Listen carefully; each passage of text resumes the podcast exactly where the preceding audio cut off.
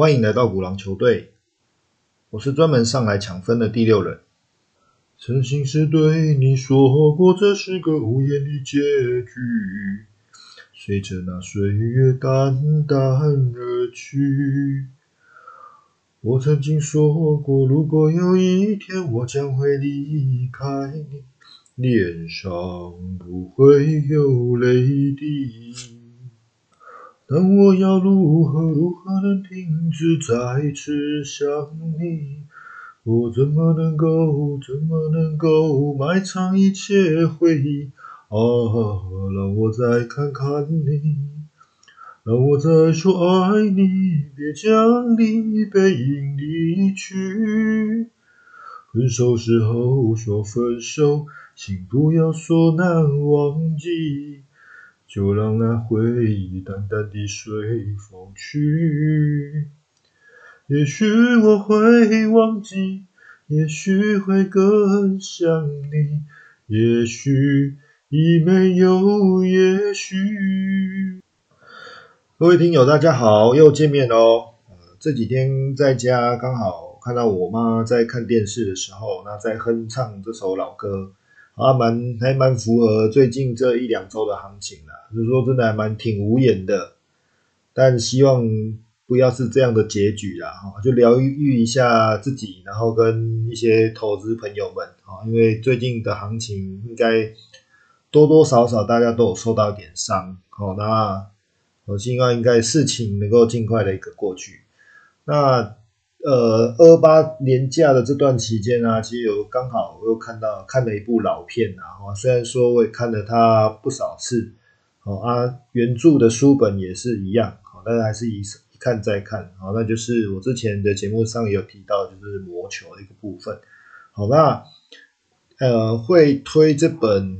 会推这个电影哦的的部分，主要来讲的话，就是说，除我本身是一个棒球迷，就是像现在因为是冬天嘛，就是冬天也是有很多棒球可以看的哈。就是说，现在高中在打木棒啊，或者是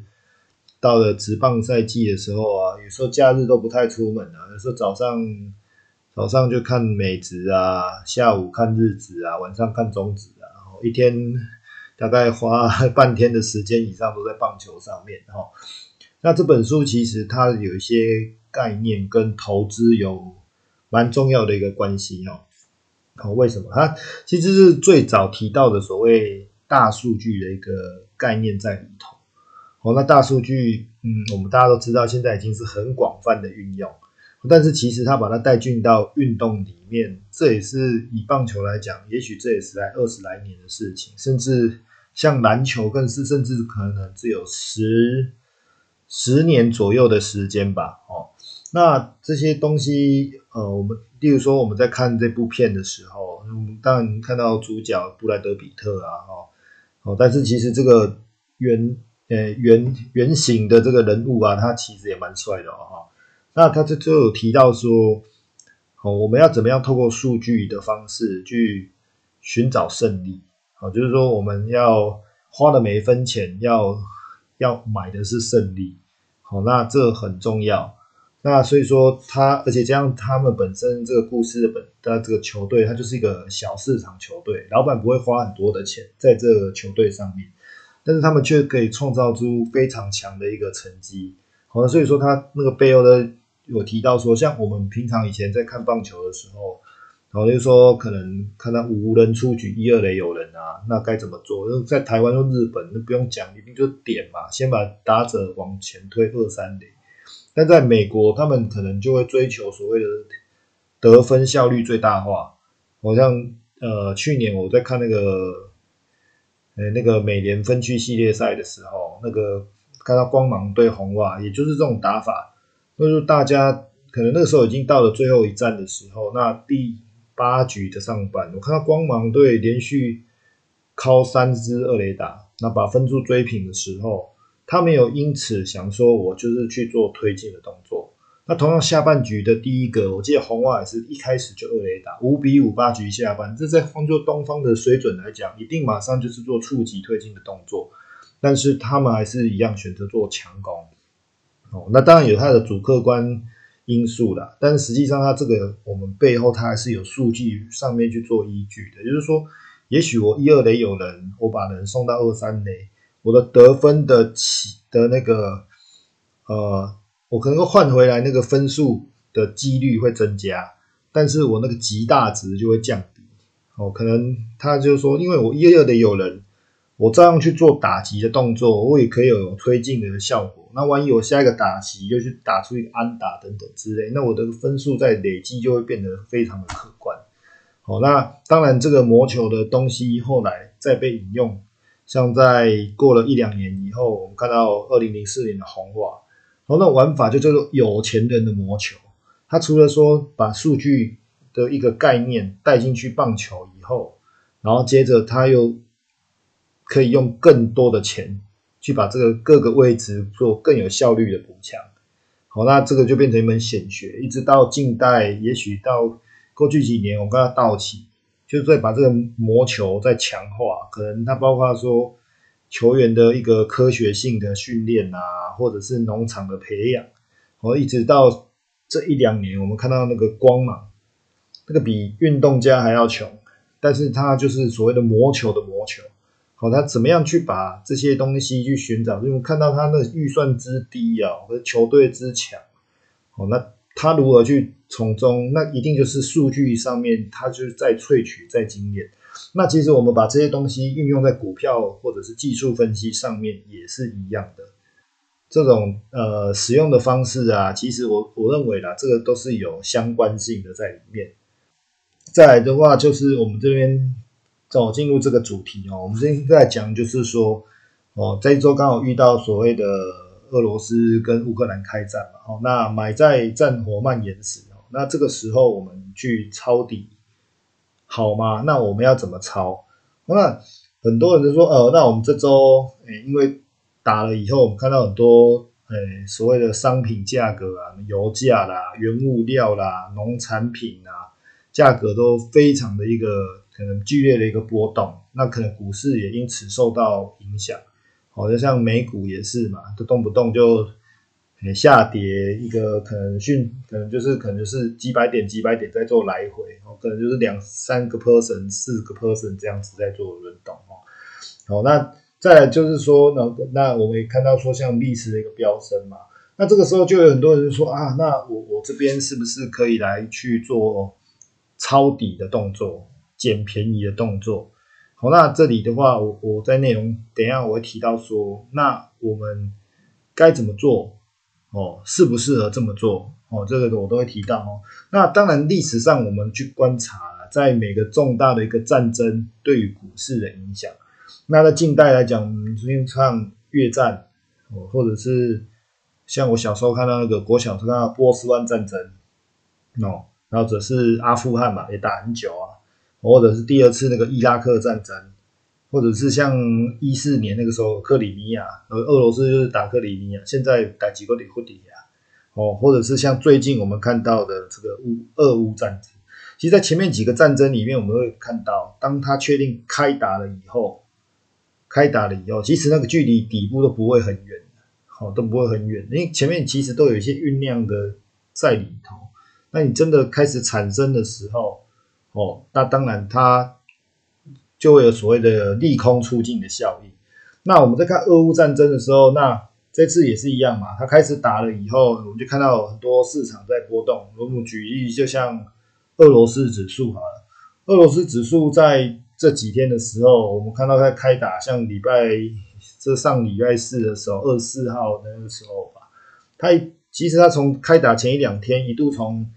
从一千四、一千五百点，然后跌到礼拜四盘中的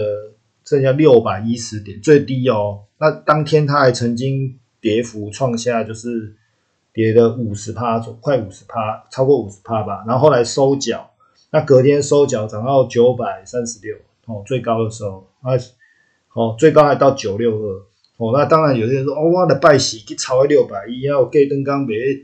每天九百九百五一雄卖，不要这种神级的想法跟演出啦。我要在这种变局里面，如果你能够这样子做的话，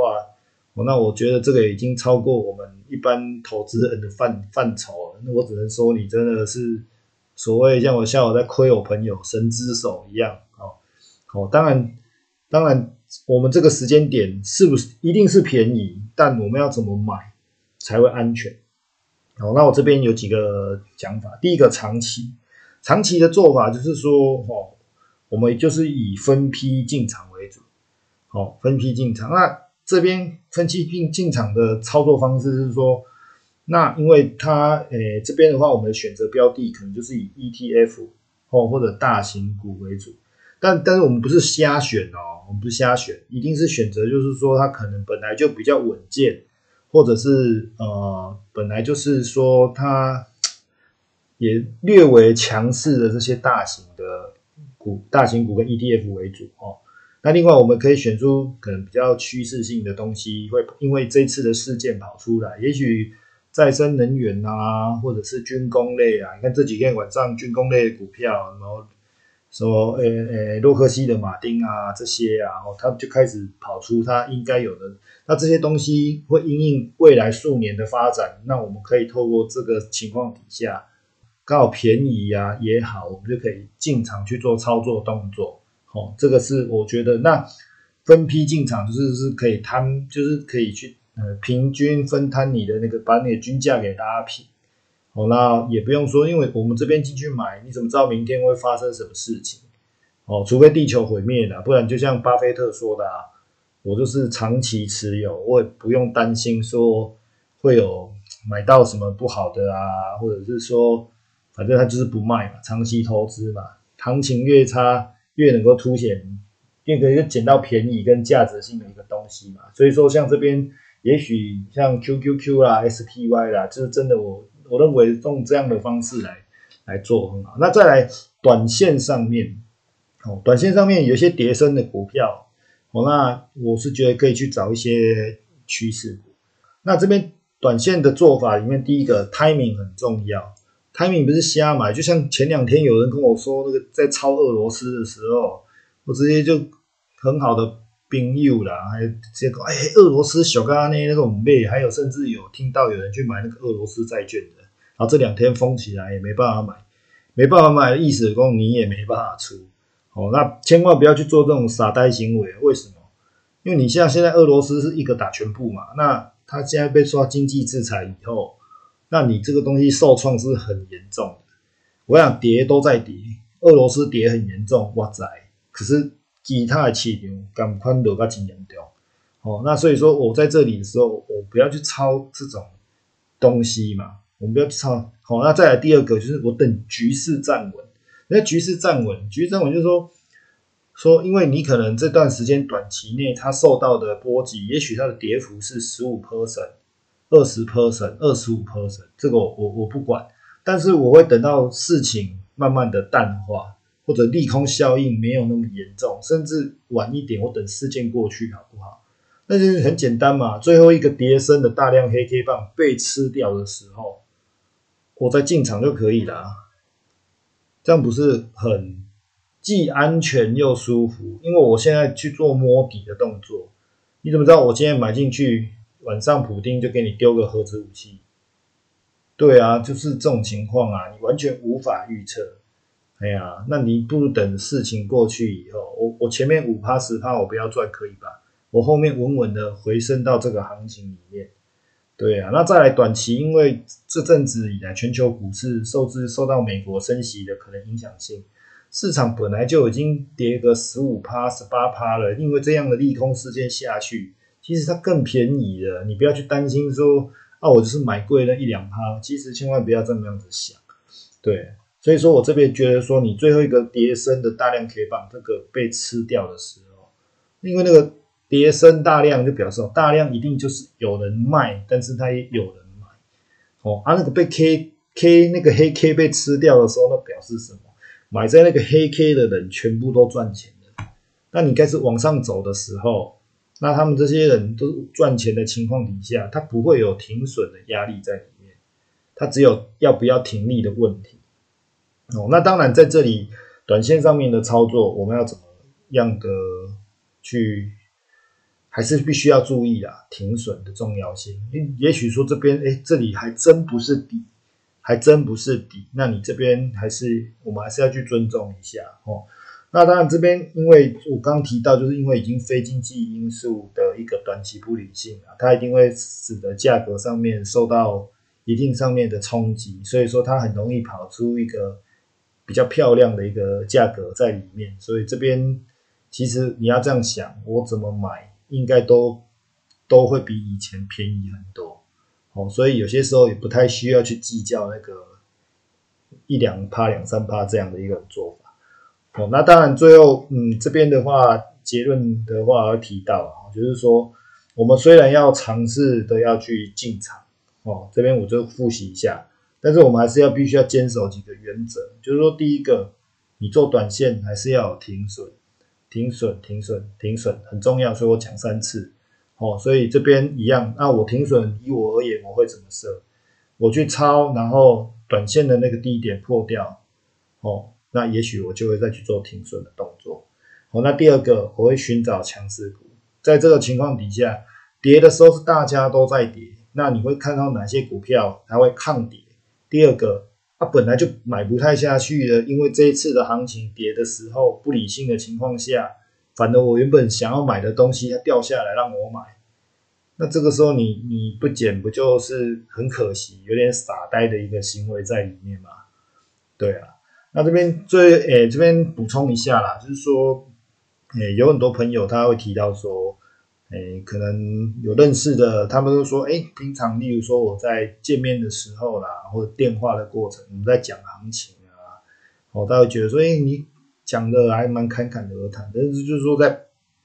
在做这个 p a c k a g e 的时候，我在讲的时候就会变成比较拘谨也好，或者也许讲的比较浅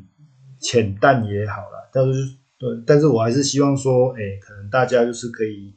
反映一下，然后有没有什么样的一个问题，我都很欢迎听友们提出。哦，啊，也蛮希望就是说大家有没有什么样的一个。哎，有有有机会的话，就是帮我们去做一个推广的一个动作，哦啊，最后就是希望说，毕竟说战争这种事情，还是希望它赶快过去，哦，不然就是说就是攸关人命的，因为像我们台湾这边也是嘛，就是大家每天都危言耸听的也蛮多的，那最最直接冲击的就是市场，那市场的话，其实我们晚上在看美股的时候，其实也不是说。因为在这种剧烈震荡的过程，也许你今天涨两趴，明天跌三趴，后天又涨四趴，这种做法里面，它其实都伴随着不理性，以及说，所以在传统的技术分析上面，它的杂杂讯太多，所以我们这边的做法，其实有些时候等待也是一种很好的方式，就是说，我们这里是不是可以暂时呃抽离开来？哦，抽离开，例如说，我现在在看技术分析的过程里面，它并不是那么样的纯粹啦。哦，因为你跨别出来嘛，因为你这个线突然间可能长黑棒也好，也许长红棒也好，它一它都是背后都是来自于所谓的新闻事件，而且是很重大新闻事件因素。哦，那所以说，但是它慢慢的随着这个大量洗刷，它价格还是会。回到它应该体现的那个价值跟轨道上面来，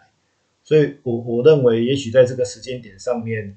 你要去做强短，或者是去做长线分析，都可以，但你还是要注意那个资金分配的一个程度，因为毕竟这个地方多半我认为就是猜的成分居多，哦，就是赌一把啦，赌一把你不可能 all in 啊，赌一把你一定就是。可能我的资金配比上面，也许我就十 percent、二十 percent、三十 percent 的一种做法，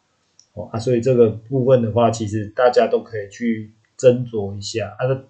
当然你抓对了，当然是蛮蛮蛮高兴的；做错了，你的损伤也有限，就让大家参考一下。啊，如果大家录音录完的话，哦，或者是有空的话，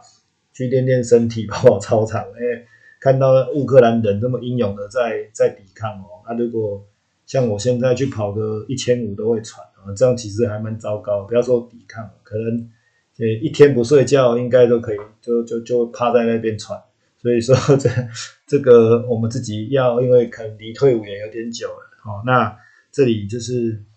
哦啊，愿呃愿那个世界和平啊，啊，谢谢大家，谢谢大家，哦，晚安，拜。